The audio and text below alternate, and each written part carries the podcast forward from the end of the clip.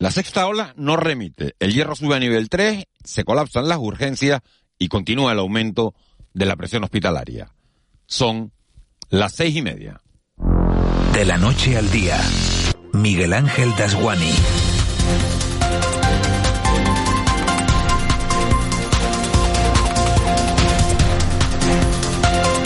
¿Qué tal? Muy buenos días. Termina la semana en las islas con otra cifra dramática. Siete muertos más por COVID en un mes de enero que está batiendo todos los récords. Los especialistas atribuyen este elevado número de decesos a pacientes con patologías previas, a la variante Delta y no a la Omicron, y a que muchos de los fallecidos no se habían vacunado, Eva García, muy buenos días, ni con la primera, ni con la segunda, ni con la tercera dosis. Muy buenos días, Miguel Ángel. A esos siete fallecidos que has mencionado hay que sumar también 3.276 nuevos contagios, aunque no es tan importante esa cifra como si lo es la saturación que siguen sufriendo los servicios sanitarios. Hay colapso en la atención primaria, también hay colapso en las urgencias de los hospitales. Muchos pacientes, lo hemos visto en imágenes, tienen que dormir en los pasillos. El martes pasado se decidía subir a nivel 4 a Gran Canaria y La Palma. Ese nivel entra en vigor a partir de las 12 de esta noche y el gobierno subía ayer el nivel también para la isla del Hierro, que el lunes entrará en nivel 3. Esta mañana hablaremos precisamente con el presidente del Cabildo del Hierro, con Alpidio Almas, le, hablaremos, le preguntaremos sobre esta situación. Ha estado en Fitur con el resto de presidentes y ahora va a asumir a partir de ya el reto de ser nuevo presidente de turno de la FECAI, la Federación Canaria de Islas. También tendremos oportunidad de conocer una sentencia pionera que reconoce el derecho de un padre para tener un permiso retribuido para cuidar a su hijo que está en cuarentena, una situación que viven muchos padres en la actualidad en el momento en el que está la pandemia. Lo haremos con el abogado del sindicato CECIF y también estará con nosotros la jefa del Centro de Coordinación de Salvamento en el SACEMAT, en, en Las Palmas, que es Sofía Hernández y hay que tener en cuenta la labor que está realizando Salvamento Marítimo en aguas cercanas a Canarias, pero sobre todo los últimos rescates que ha sido muy llamativo también por la situación, con el oleaje en aguas cercanas a las islas, incluso hubo que atender a una mujer que daba luz en la embarcación, embarcaciones que vienen en situación penosa y que intentan llegar a las islas. Además, te estará con nosotros en el desayuno, será el protagonista José Antonio Balbuena, que es el consejero de Transición Ecológica, que ayer daba a conocer algunos datos de ese decreto ley que permitirá reconstruir la isla de La Palma. Y hoy conoceremos algunos detalles. Eh, se ha hablado mucho desde la pandemia de la prohibición de fumar en terrazas. Bueno, pues parece ser que los neumólogos han demostrado que sí, que sí que el virus llega un poquito más si estamos en terraza fumando y no estamos a menos de 8 metros de la persona que está Hasta 8 metros dicen ellos que, llega, que puede llegar el, contagio, ¿no? Que puede llegar el virus. Y nada, son tres horas, habrá tiempo para el humor, para el deporte que llega también la previa del fin de semana y la actualidad, ya saben que estamos pegados a la actualidad desde aquí hasta las 9 y media. En esa actualidad no nos podemos olvidar del caso del obispo de Tenerife, ahora es Comisiones Obreras quien le pide a la Fiscalía que investigue sus declaraciones. Tampoco nos olvidamos del revuelo que ha originado en todo el país la nueva relación de Iñaki Urdangarín, de la que habrían tenido constancia en la Casa Real por la prensa. Y estaremos pendientes también de los problemas que se está encontrando el gobierno de España para poder aprobar la reforma laboral. Se ha desmarcado, se le han desmarcado algunos de sus socios. Bueno, tienen la confianza de que el PNV finalmente de marcha atrás y acabe apoyando esa, esa reforma. También hubo desmarque ayer, por cierto, en el Parlamento de Canarias de Unidas Podemos, que no quiere renovar un año más la reserva de inversiones para, para Canarias. Tensión también a nivel europeo, a nivel internacional, entre Estados Unidos y Rusia, a cuenta de esa, bueno, de esa operación militar que quiere llevar a cabo Rusia sobre Ucrania. Hoy en las portadas de algunos periódicos vienen fotos de satélite del despliegue, la foto es impresionante, del despliegue que tiene Rusia preparado. Como ven, mucho que contar en las tres horas de radio que tenemos por delante. En el control técnico está ya José Luis Molina. A ver con qué música nos sorprende hoy, que es viernes. En la redacción está Cristian Luis. Y en la producción, Eva García. Enseguida se suman a este equipo Juan Betancourt y Ángeles Arencibia. Son las 9 y 5, 9 y 10 se dará un salto por aquí. Raúl García con el abuelo, con Marita y compañía. Para nosotros sería un placer que nos acompañaran en este trayecto diario que nos lleva de la noche al día. Empezamos. De la noche al día, Miguel Ángel Dasguani. 6 y 34, vamos ya con los titulares de este viernes 21 de enero. Caja 7 te ofrece los titulares del día.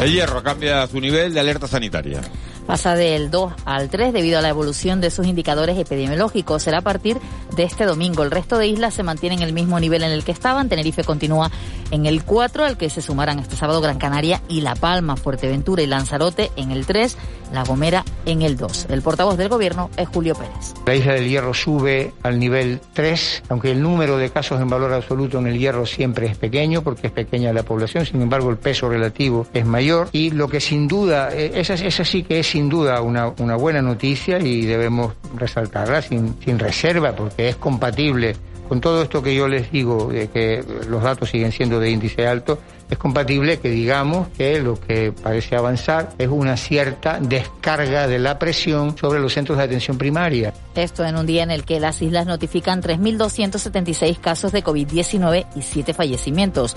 586 personas permanecen ingresadas en planta y 80 en UCI.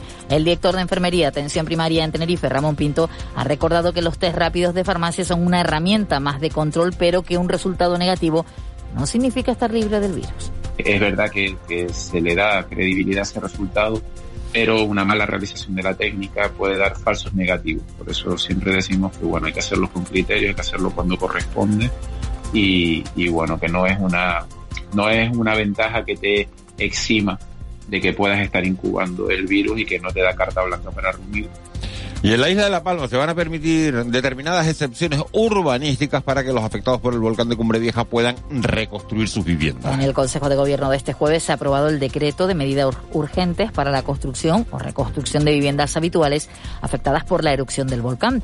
El consejero de Planificación Territorial, José Antonio Balbuena, que hoy estará en Canarias Radio, ha explicado que permitirá a unas 50 familias recuperar sus casas en terrenos de su propiedad en los que en situaciones normales no se podría construir que habiendo perdido su vivienda habitual, eh, pueden estar en disposición de poder acometer las tareas de reconstrucción, rehabilitación en territorios, en terrenos o solares de los que puedan ser titulares, pero sobre los que puedan tener algún tipo de problemas desde el punto de vista sobre la clasificación y la calificación de los suelos que tal vez no permitiese eh, el poder ejecutar esa vivienda, insisto, tiene que ser para sustituir una vivienda habitual.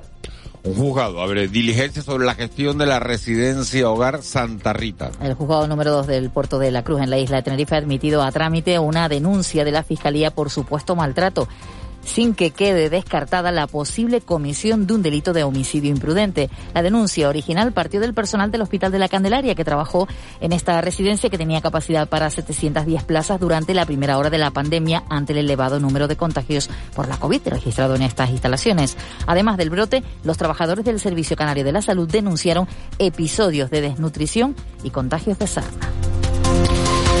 Salvamento Marítimo rescata a 60 personas de origen subsahariano a 80 kilómetros de la costa de Fuerteventura. 43 hombres, 12 mujeres y 5 bebés, todos en aparente buen estado de salud, fueron trasladados al muelle de Gran Tarajal. La llegada de mujeres migrantes a Canarias ha crecido un 300% en las últimas semanas. El delegado del Gobierno en Canarias, Anselmo Pestana, ha vaticinado la ruta canaria que seguirá activa hasta que no acabe la pandemia y se puedan retomar las devoluciones a algunos países con los que hay convenios.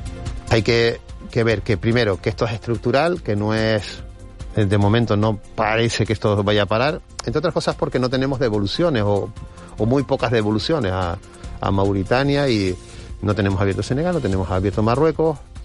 Y encuentran el cadáver del joven desaparecido en la costa de Lanzarote. Había desaparecido el pasado miércoles tras arrojarse al mar en la zona de Charco del Palo. Entre un intenso oleaje, testigos de lo ocurrido explicaron a la policía local que el fallecido se había lanzado al mar para tratar de coger un fardo de droga que flotaba en la costa. Te presentamos En Plan Fácil, nuestra manera de hacerte la vida más fácil. Abre tu cuenta y disfruta de todo un mundo de ventajas. Da el salto a Caja 7. Porque somos la Caja de Canarias.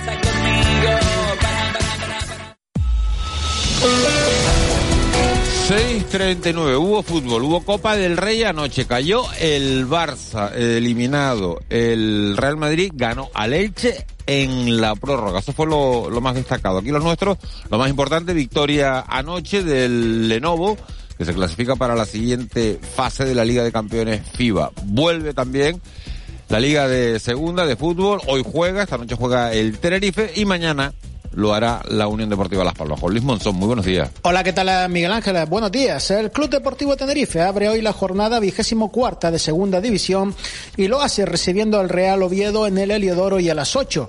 Los blanquezules van a contar con su portero titular, Juan Soriano, quien ha superado ya el eh, COVID. El técnico de los eh, tinerfeños, Luis Miguel Ramis, nos presenta al rival. Rival muy bien trabajado, con un bloque muy compacto, con variedad en, en, su fútbol ofensivo, con mucha calidad individual en sus jugadores. Bueno, en definitiva, un equipo que está llamado a, a estar eh, en esas posiciones, peleando por cosas importantes. La Unión Deportiva Las Palmas juega mañana sábado a las 5 y cuarto en el estadio Fernando Torres eh, con el Fuenlabrada.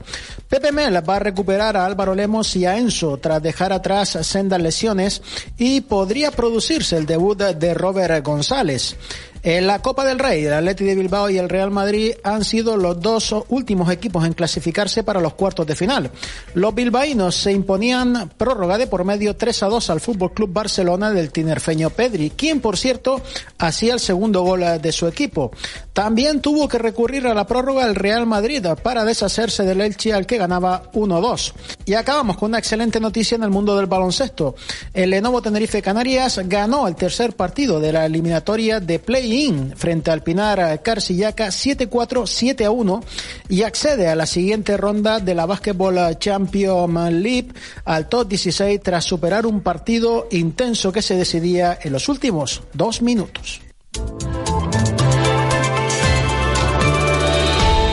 6.41, Edgar Cedrés, muy buenos días. Buenos días, Miguel Ángel. ¿Cómo estás? Pues bien, bien, aquí de viernes incorporándonos, que me Sí, hace sí, gracia es. porque uno llega los viernes a la tele y dice buenas noticias, porque llega Edgar, pero no es porque llega Edgar, sino porque es viernes. Ah, bueno, bueno, pues mira, oye, eres motivo de alegría, la gente te ve y sonríe, ¿no? Diciendo qué bueno, Sí, ¿no? sí, sí. Eso como ayer que fui, ayer lo conté, ¿no? Yo creo que fui a un sitio a, sí, sí, sí, fui a un sitio y a las 10 de la mañana y dije, bueno, no, ahora claro, yo prefería venir cuando salía de trabajar y, y me miró, ¿no? La señora como diciendo, ¿y, ¿Y este, este- y este en qué trabaja que ya terminó? este- ¿De qué trabaja que ya terminaba a las 10 de la mañana? En fin, Edgar, eh, yo he salido, yo vengo en moto normalmente al trabajo y hoy he notado frío, ¿hace frío? Sí, hace bastante fresco hasta hora de la mañana, especialmente en el interior de las islas y todo ello es debido pues, a que tenemos pocas nubes, sobre todo en algunos puntos de Tenerife, Gran Canaria, Lanzarote y Fuerteventura. Sí tenemos abundante nubosidad de tipo medio bajo en las islas más occidentales y esas nubes pues, nos han dejado algunas precipitaciones durante la madrugada, sobre todo en el oeste de la isla de La Palma. Hace apenas 20 minutos se registraba un chubasco bastante intenso en el entorno de San Sebastián de la Gomera, en, la isla colombina, también afectado a zonas del sur de la misma isla y también algunas precipitaciones que se han registrado en zonas altas y del oeste de la isla de Tenerife en general. Hoy tendremos una jornada de tiempo variable con cierta inestabilidad, Ayer cruzaba un sistema frontal algo debilitado la isla de La Palma, no dejaba las precipitaciones que se esperaban. Sigue avanzando hacia el este, ya más debilitado, y podrán generar nuevas precipitaciones. La mayor probabilidad en la jornada de hoy se concentra en el este y el nordeste de la isla de La Palma y de Tenerife, sobre todo durante la tarde. Si se cumple la presión, no se descartan chubascos puntualmente moderados en ambas zonas, como decimos, el nordeste de La Palma y de la isla de Tenerife a partir del mediodía. En el resto, predominará la nubosidad de tipo medio y alto sin consecuencias. La veremos en Lanzarote, La Graciosa, Fuerteventura y en la isla de Gran Canaria. Y en estas islas, pues todavía tenemos rachas de viento puntualmente intensos del sureste, sobre todo en el norte y el- la costa oeste de Lanzarote y de la isla de Fuerteventura. Ese viento irá perdiendo intensidad, sobre todo a partir del mediodía. En el resto, tenemos vientos de componente sur, en general flojos, algo más intensos y del suroeste en el Teide. Y como bien decías, pues temperaturas bastante frescas a esta hora de la mañana al interior de las islas. Las máximas en la costa hoy apenas cambiarán, se moverán entre 20 y algo más de 23 grados. Y para aquellos que se quieran acercar a la costa, la situación más complicada por las costas del norte de las islas, donde las olas se mueven entre el metro y los dos metros de altura. Bueno, pues avisados estamos, hay que abrigarse y va a ser frío, va a ser frío hoy y puede llover, sobre todo eh, la, la mayor probabilidad a partir de- del mediodía. Edgar Cederes, muchas gracias, nos volvemos a hablar en un ratito. Perfecto, hasta luego. Hasta ahora, 6.44. ¡Vamos! ¡Pucho!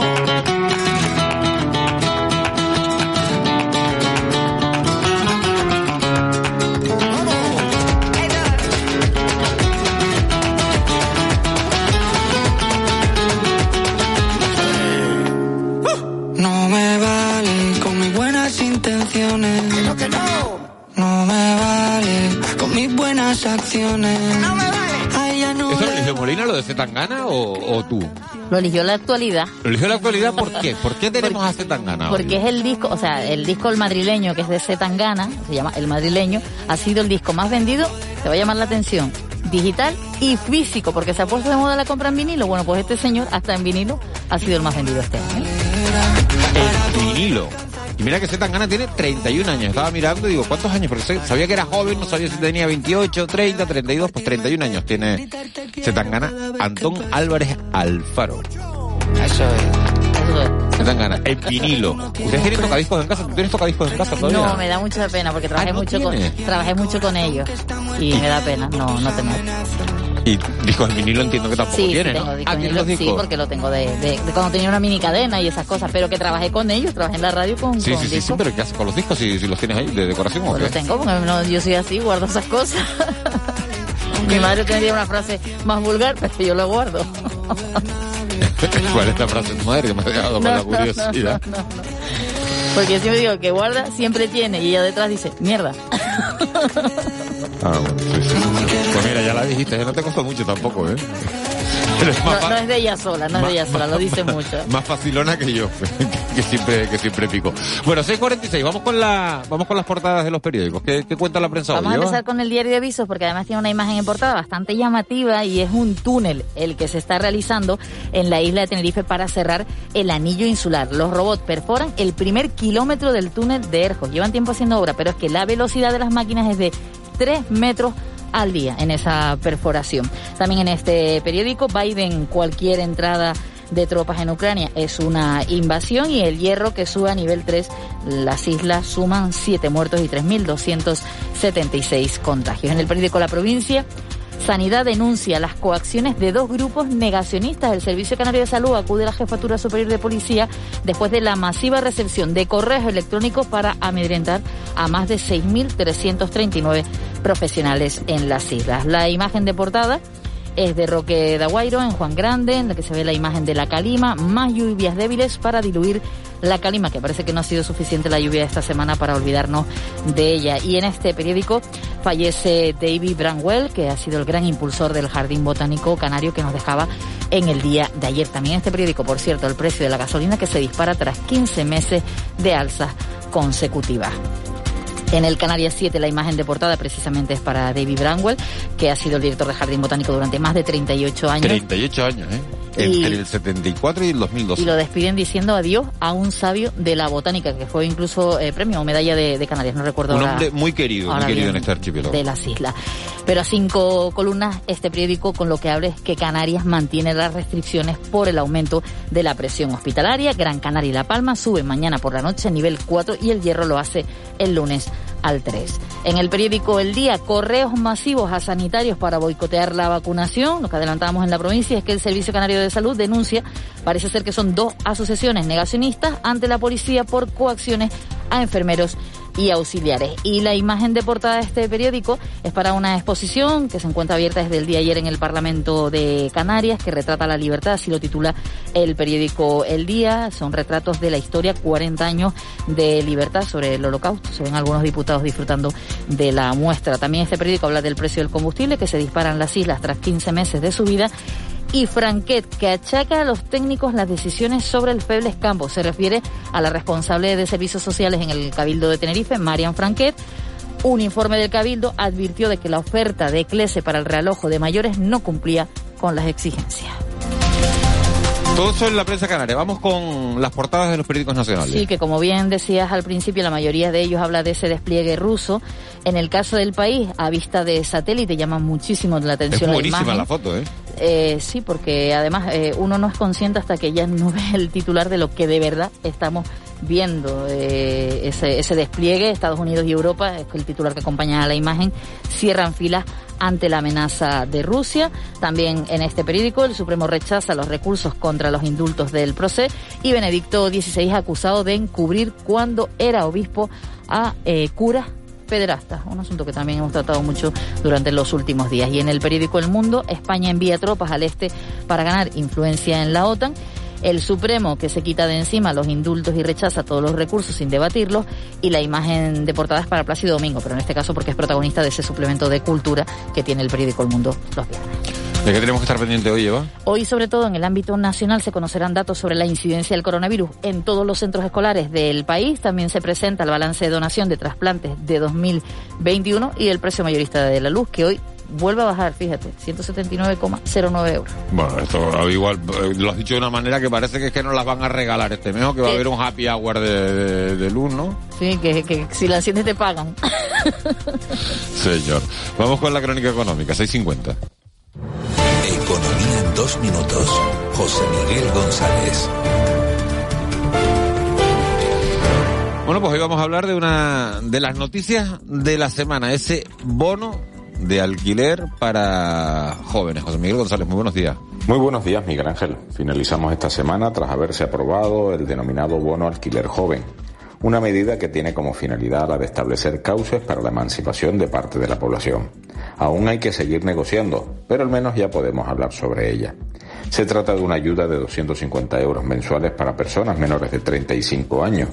Podrán tener acceso durante un plazo de dos años siempre que tengan una fuente regular de ingresos y estos sean inferiores a tres veces el indicador público de rentas de defectos múltiples o lo que conocemos como el IPREM, es decir, unos 24.000 euros anuales aproximadamente. Los menores de 35 años sin empleo también podrán disponer de este bono siempre y cuando puedan acreditar una vida laboral de al menos tres meses de antigüedad en los seis meses inmediatamente anteriores al momento de la solicitud o una duración prevista de la fuente de ingresos de al menos seis meses contando a través de dicha solicitud. La vivienda en la que viva el beneficiario tendrá que tener la consideración de habitual y permanente y su percepción se computará como ingreso a la hora de hacer la declaración de la renta. Además, el bono estará ligado a alquileres que no superen los 600 euros al mes o, si se trata del alquiler de una habitación, de menos de 300 euros, aunque se podrá incrementar hasta los 900 y 450 euros respectivamente, según se designa en el seno de cada comunidad autónoma, teniendo en cuenta que el bono estará limitado a la renta que se pague. La noticia es buena, pero aún quedan dudas que se espera que se disipen, como es el momento en donde se genera el cobro, la fecha desde que se hace efectivo y lo más importante, si al final se traslada a precios finales el monto total del bono. Porque, pudiendo cobrar 900 por el alquiler, ¿por qué voy a cobrar solo 250? Esa es la duda. Feliz fin de semana. Con C de Cultura. C Castro. 6.52, el Club de la Cultura cambia de horario, apúntenlo bien, este fin de semana se emite el lunes a la una y media. No se emite esta noche porque esta noche ya lo saben, juega el Tenerife y van a ocupar esa franja que tiene normalmente ese Castro, nuestros compañeros de, de deporte. Vamos, eso sí, con un adelanto hoy de lo que va a traer el fin de semana en el mundo de la cultura. Ese Castro, buenos días. Buenos días, Miguel Ángel. Tras su paso por Gran Canaria, el próximo domingo llega a Auditorio de Tenerife Javier Camarena, uno de los mejores tenores del mundo dentro de los conciertos de la 38 edición del Festival Internacional de Música de Canarias. El mexicano promete una montaña rusa de emociones en un concierto de repertorio íntimo en el que está totalmente expuesto con su voz desnuda. En un formato mucho más íntimo, es un recital a piano eh, en el que, bueno, el cantante está mucho más expuesto eh, que, con, que con una ópera, que pues obviamente pues tenemos el vestuario, la escena y todo, y que con un concierto orquesta, que es también un, un formato que, que cobija y envuelve al, al cantante. Y esta noche no habrá Club de la Cultura por el deporte, pero no faltaremos a nuestra cita semanal. Hablaremos de cultura, de la cultura de la precariedad. Los jóvenes llevan encadenando crisis desde 2008 y en el poemario Prosperidad Adrián Peñalver da voz a toda una generación frustrada y que se revela por mantener sus ilusiones. Yo creo que la poesía en general nace de, de reacciones o de, o de sensaciones de los poetas al contexto en el que viven y que mm, no es necesario eh, exigirle nada. Eh, se pronuncia tal y como es y es posible que, y la hay, pues que haya poesía surrealista que no necesita de ninguna explicación o de ningún compromiso y es igualmente interesante y válida que el resto. El Club de la Cultura se emitirá mañana sábado a la una y media de la tarde. ¡Vamos! ¡Pucho! Y estaba bastante claro, Zetangana dominó las listas de venta españolas de 2021 con el madrileño, su disco más personal. El madrileño ha liderado las listas de discos y vinilos en España, convirtiéndose en el más vendido tanto en digital como en físico. Además, otros de sus seis temas han aparecido en el ranking de las 100 canciones más escuchadas del año pasado. Con que le escriba canciones ingobernables. 6.55, nos va a tener que pagar Se Cantana. Eh, se, Se Cantana. Esto, esto es lo de los viernes, ¿eh? No te rías, Cristian Luis, que no te he saludado ni todavía. Y pues, a ver si, a ver si ni te saludo. Se tan gana. Qué malo, qué malo. Parezco los negacionistas amenazando a, a- a- a los médicos. Cristian Luis, buenos días. Buenos días, Miguel Ángel. El ¿qué hombre feliz, el hombre feliz porque es viernes. Porque es viernes. Todos estamos felices. Todos estamos felices, la verdad es que sí, que Bueno, todos estamos... los que trabajen el fin de semana. Bueno, lo pues los que trabajan el fin de semana tienen que estar contentos porque Claro, después de toda la semana, ¿no? sin, sin hacer, pues como Edgar Cederes, ¿no? Pues oye, que, pues que trabaje el fin Pues de semana sí, que también le toque. Que tener trabajo hoy en día sigue siendo en esta comunidad autónoma un auténtico privilegio. Así que tenemos que estar encantados de, de poder venir a trabajar. Pues Bueno, vamos con, con las tendencias en las redes sociales. Bueno, pues se habla de fútbol, de mucho fútbol, de la Copa del Rey y también es tendencia no a la guerra. Es tendencia pues por lo que está sucediendo, lo que hemos venido contando. No a la guerra, no a la guerra. ¿De cuándo era ese hashtag? De, Pues de la de- guerra de Irak, ¿no? De, Creo de- que de- 2020 por ahí, ¿no? Estuve, 2020, ¿no? que, que- que Bueno, 2020, que Claro, como tú naciste Claro. en enero de Oye, 2020, que 2020 pues, fue hace pues, 20 pues, años, ¿no? No, 2020. 2020. Mi madre. Señor, me voy a callar. 2020 no, del 2000. Ve, es que estoy fatal. Bueno. Ah, ve, es que estoy fatal. Es que- Ahora eres tú el que está fatal. Si estamos en 2021, ¿cómo va a ser de 2020? Estoy fatal. ¿Pero lo dije yo o lo No, no, lo dije tú? yo, lo dije yo, Ah, pero que bueno, estoy... bueno, bueno. Bueno. Estoy Creo que reflexionando sobre mis preparado la palabras. sección a fondo hoy, ¿eh? No, no, mira, lo tengo aquí, 2000, No, sí, del sí que 2000. sí, que sí, que sí que te Hace creo. dos décadas. Eh, Exacto. Ahora sí. Eso, ¿eh? Fue cuando la, la época de Aznar, ¿no? Lo del no la guerra. Claro. Sí, sí. Ay, Dios mío, los viernes. Bueno, pues es tendencial no a la guerra por lo que está sucediendo entre Rusia y Ucrania, máxima tensión por esa posible operación militar y ya España ha anunciado pues que movilizará también buques, casas a la OTAN para contribuir a la desescalada. Eso es lo que ha dicho la ministra de Defensa. Ayer, Bueno, ayer, por cierto, a cuenta de esto hay unos memes diciendo, somos incapaces de controlar la llegada de cuatro inmigrantes y vamos a desplegar, Sí. vamos a hacer el despliegue para amenazar y disuadir a Rusia de que no Mm. invada Ucrania. Bueno, pues las redes están que arden con este asunto. Leemos mensajes de este tipo, no a la guerra, valía para el año 2000 y vale dos décadas después. Ni ayer, ni hoy, ni mañana, ni nunca, gobierne quien gobierne, no a la guerra. Y también, pues otro tuitero que dice, a España no se le ha perdido nada en Ucrania ni en Letonia. Se está acumulando material explosivo. También son tendencias, Rusia, OTAN, son otras de las palabras que se repiten también en, en los mensajes en redes en torno a este asunto. Y también se habla de la COVID, Miguel Ángel, de, mm, la vacunación, si esto puede provocar o no un problema en el sistema inmune. Bueno, mucho se ha comentado en las redes Hay un sociales. debate abierto sobre Sí. la tercera dosis. Efectivamente, sobre esas dosis de refuerzo. Bueno, desde la Agencia Europea del Medicamento lo que dicen es que es falso que ellos hayan dicho que la dosis de refuerzo debilita el sistema inmunológico. Me, ¿vale? me sonrío, me sonrío Sí. no por nada, sino porque te estaba mirando y digo, a ti la tercera dosis te toca cuando. Me toca ya, me toca ya. Ya, Ah, ya han toca ya, aprobado porque- para los digo, mayores de 30 será años. el 2150 te tocará o por ahí, ¿no? no, no. Ya la han aprobado para los mayores de 30 años. Y claro, con todos estos mensajes, hasta yo me he planteado, ¿no? Digo, bueno, me pondré la tercera dosis, no me la pondré.